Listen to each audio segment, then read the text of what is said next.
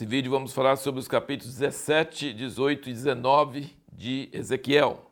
Olha o que ele fala aqui no capítulo 17. Ele dá uma alegoria e depois ele dá a interpretação da alegoria. E olha a interpretação.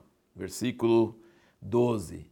Dize, pois, a casa rebelde: Não sabeis o que significam essas coisas? Diz-lhes: Eis que veio o rei de Babilônia a Jerusalém, tomou seu rei e seus príncipes e os levou consigo para a Babilônia. E tomou um da estirpe real e fez pacto com ele e o ajuramentou. Quem é esse? Zedequias. E aos poderosos da terra removeu para que o reino ficasse humilhado e não se levantasse, embora guardando o seu pacto pudesse subsistir. Toda vez que fala pacto nessa minha tradução, a, a palavra é aliança. Pacto ou aliança, mesma coisa. Mas ele se rebelou contra o rei da Babilônia, enviando seus embaixadores ao Egito para que se lhe mandasse cavalos e muita gente. Prosperará ou escapará aquele que faz tais coisas? Quebrará o pacto, escapará? Como eu vivo, está jurando, Deus está jurando. Como eu vivo, diz o Senhor Deus, no lugar em que habita o rei que o fez reinar, cujo juramento desprezou e cujo pacto quebrou, sim, com ele no meio de Babilônia certamente morrerá. Então, mais uma vez, Ezequiel está falando que Zedequias vai morrer na Babilônia por causa desse pecado dele, de quebrar o pacto. Ele jurou, ele fez uma aliança e depois ele achou mais interessante recorrer ao Egito escapar do rei da Babilônia. E ele quebrou a aliança que ele fez. Ele quebrou. Ele desrespeitou. Mas o rei da Babilônia é um ímpio, você vai falar. E, e Egito nunca tinha sido destruído. Eu, como eu disse em um outro vídeo, parecer quase como se fosse os Estados Unidos hoje. Não, eu vou recorrer aos Estados Unidos, vai me proteger. Tá? Quando você quebra uma aliança, nem os Estados Unidos vai te proteger. É um exemplo, assim, eu estou usando os Estados Unidos como exemplo de que Egito era tão firme, tão forte e nunca tinha sido vencido, que a mente natural achava que, que tinha lógica, né? Eu escapo do rei da Babilônia, ele vem furioso atrás de mim, mas o Egito vai me proteger? Vai proteger coisa nenhuma, porque você quebrou sua aliança. Aí ele diz no versículo 17: Não lhe prestará Faraó ajuda em guerra, nem com seu grande exército, nem com sua companhia numerosa quando se levantarem tranqueiros e edificarem baluartes para destruir muitas vidas, porquanto desprezou o juramento, quebrou o pacto, porquanto deu a sua mão e ainda fez todas essas coisas, ele não escapará. Portanto, assim diz o Senhor Deus: vivo eu, que o meu juramento que desprezou e o meu pacto que violou, isso farei recair sobre a sua cabeça. Estenderei sobre ele a minha rede, ficará preso no meu laço, e o levarei a Babilônia, ali entrarei juízo com ele por causa da traição que cometeu contra mim. A pergunta nossa no último vídeo foi: por que, que Deus julga até quem quebra a aliança feito com um ímpio? Sabe por quê? Porque Deus é um Deus de aliança.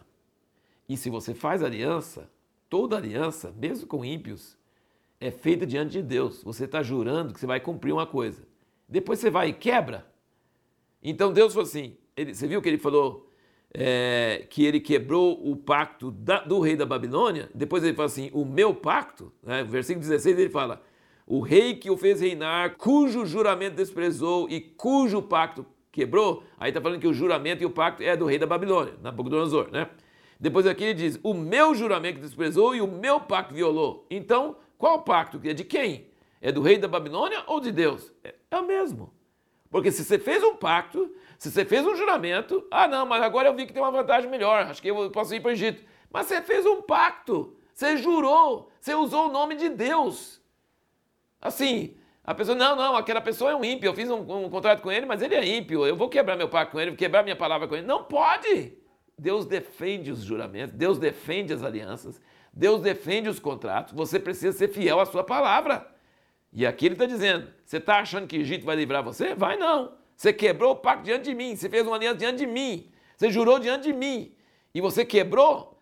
Egito não vai te ajudar e você vai preso e você vai para Babilônia. Eu vou te levar preso. Você não vai ser perdoado isso aí. Então é muito importante a gente entender isso aí. No capítulo 18, tem uns versículos muito preciosos aqui. É, o assunto do capítulo 18 é que Deus não tem prazer na morte de ninguém, nem do pior ímpio. No versículo 23 ele diz: Tenho eu algum prazer na morte do ímpio? Diz o Senhor Deus: Não desejo antes que se converta dos seus caminhos e viva. Sabe o que é converter? É aquela palavra chuvar, que é virar. Nós temos aqui nas nossas pistas as placas, conversão à direita. Você vai, sai da pista, passa por cima e volta no sentido contrário. Então é essa que é a palavra chuvar. Então essa palavra, assim, o que nós temos, convertei-vos, não é converter de uma igreja para outra. Não é converter para uma religião. Aqui na Bíblia diz que Deus converte. Quando, porque ele está irado com você, quando você se vira para ele, aí ele fala, então vou ser de misericórdia com você. Ele muda. Ele muda. Então, é, a questão é o seguinte: Deus não tem prazer na morte do ímpio, mas ele quer que ele converta, que ele deixa a impiedade. Também aqui no versículo 32 ele diz de novo: porque não tenho prazer na morte de ninguém, diz o Senhor Deus. Convertei-vos, que é essa mesma palavra. E essa palavra aqui, traduzido como a parte, desvie, é, converter, desviando, é, tudo isso é a mesma palavra no, no, no hebraico. Desviando, tornando, 13 vezes tem essa palavra aqui nesse capítulo 18. 13 vezes aparece essa mesma palavra no hebraico. Só que em português ele está com várias essas outras palavras.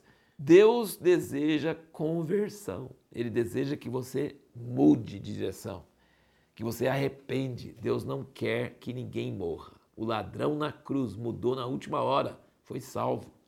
Um Hitler da vida, um tirano, uma pessoa terrível, a pessoa que escreveu aquela famoso, aquele famoso hino Maravilhosa Graça, era um traficante de escravo. Terrível. E ele escreveu a Maravilhosa Graça. Deus tem prazer no ímpio que se converte, que muda. Mas no mesmo capítulo ele fala que se o justo fizer conversão contrária, ele está na justiça, e aí ele vai e começa a praticar injustiça, Deus também vai mudar em relação a ele também. E aqui você nota a descrição do que é considerado justo aos olhos de Deus. Isso acho que ajuda bastante. Olha nos versículos 5 aqui do capítulo 18, ele diz: Sendo, pois, um homem justo, procedendo com retidão e justiça, não comendo sobre os montes, nem levantando seus olhos para os ídolos da casa de Israel, idolatria, nem contaminando a mulher de seu próximo, adultério, nem se chegando a mulher na sua separação, não oprimindo a ninguém, tornando, porém, ao devedor seu penhor, não roubando, repartindo o seu pão com o faminto, e cobrindo ao nu com vestido, não emprestando com usura, não recebendo mais do que emprestou, desviando a sua mão da injustiça, fazendo verdadeira justiça entre homem e homem, andando meus estatutos, guardando as minhas ordenanças, para proceder segundo a verdade, esse é justo, certamente viverá. Então aí tem uma grande definição do que é justiça, que não tem idolatria, não tem adultério, infidelidade e, e o ajudar o pobre, o servir ao pobre e agir de justiça com os negócios, não ter corrupção, pagar o empregado o que é justo, é, é, exercer justiça entre as pessoas. Então isso que é uma definição bíblica do que é justiça, isso que Deus quer de nós. E no próximo vídeo vamos falar sobre qual o papel principal de um profeta.